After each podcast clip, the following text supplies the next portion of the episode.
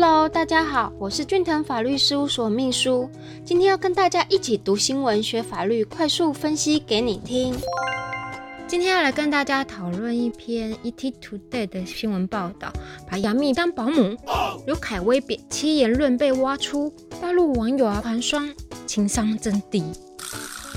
大陆女星啊，杨幂和刘恺威于二零一八年离婚，结束五年的婚姻哦，两人育有一个小女儿小若敏。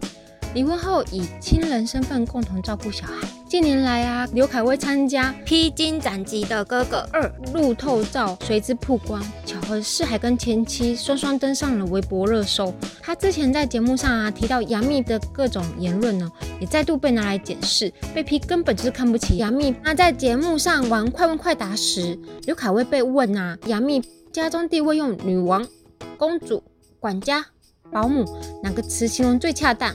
没想到他竟然回答像保姆吧，接着似乎意识到有些不恰当，马上补充说：“哦，是小糯米的保姆。”另一方面，他也曾在受访时提出，夫妻虽然都是演员，但自己走的是艺术路线，认为杨幂比较偏向专业。之后，杨幂登上同一个节目，还曾正面表示不同意他的说法。近日啊，杨幂在登上节目时聊起感情观啊，表示自己结束恋情后啊，绝对不会留恋，并说多人会觉得自己是个艺术家，但别人可能觉得他是个屁。这段话也被解读说是在酸刘恺威当人的言论。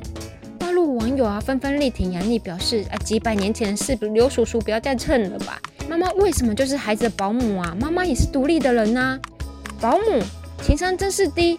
也有人认为他应参加《披荆斩棘的哥哥二》，为了热度故意炒往年的话题，拖杨幂下水。傻眼问哪门子热搜啊？谁买的也太明显了吧？我们今天来讨论一个有趣的议题吼，婚姻保姆。艺人啊，杨幂与刘恺威于二零一八年离婚，育有一个女儿。最近刘恺威上节目受访时啊，记者问到杨幂在家中的地位是什么？刘恺威回复是保姆。此番言论啊一出啊，引得网友挞伐。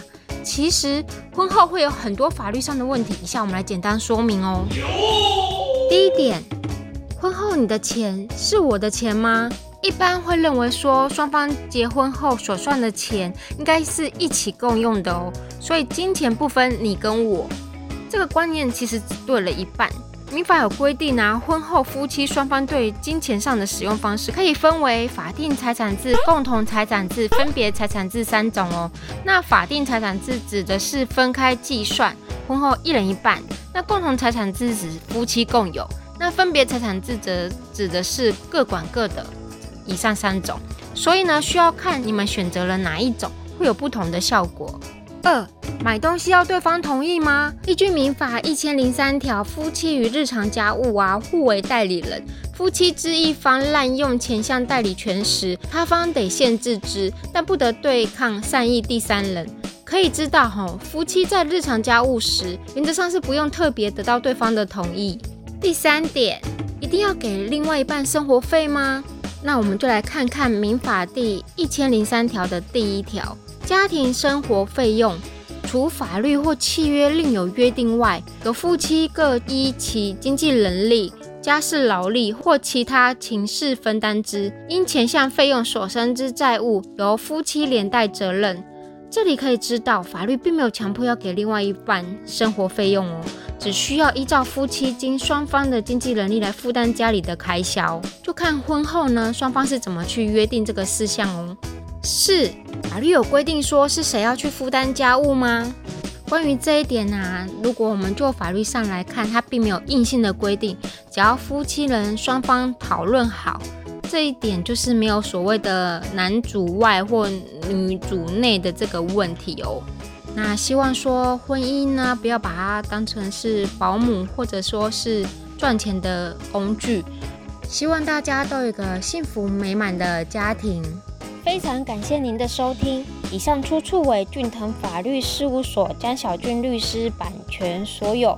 服务专线零三四六一零一七一，手机零九七八六二八二三一。